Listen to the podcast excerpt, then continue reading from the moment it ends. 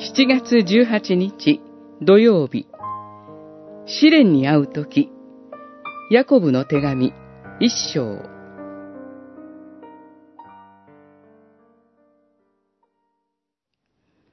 私の兄弟たち、いろいろな試練に出会うときは、この上ない喜びと思いなさい。信仰が試されることで、忍耐が生じると、あなた方は知っています。あくまでも忍耐しなさい。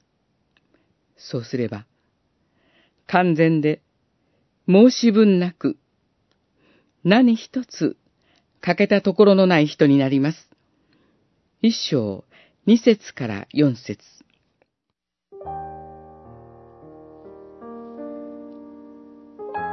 ヤコブの手紙は信玄に似ていると言われます。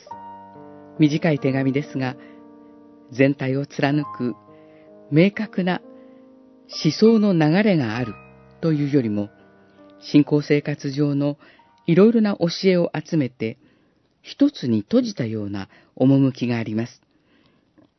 宛先は、離散している十二部族の人たちです。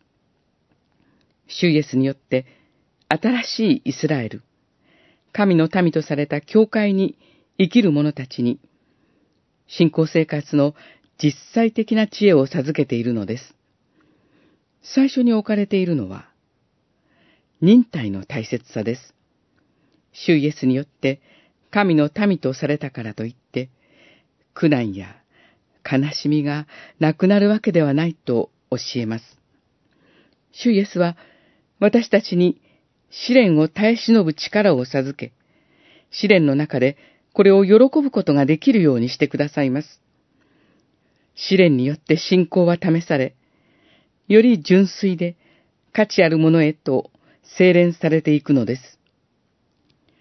あるキリスト者は、思い通りにいかないことや、思いがけない出来事に会うたびに、これこそが順調な人生なのだと思え、とあえて言いました。使徒パウロも、苦難は忍耐を、忍耐は連達を、連達は希望を生むと教えています。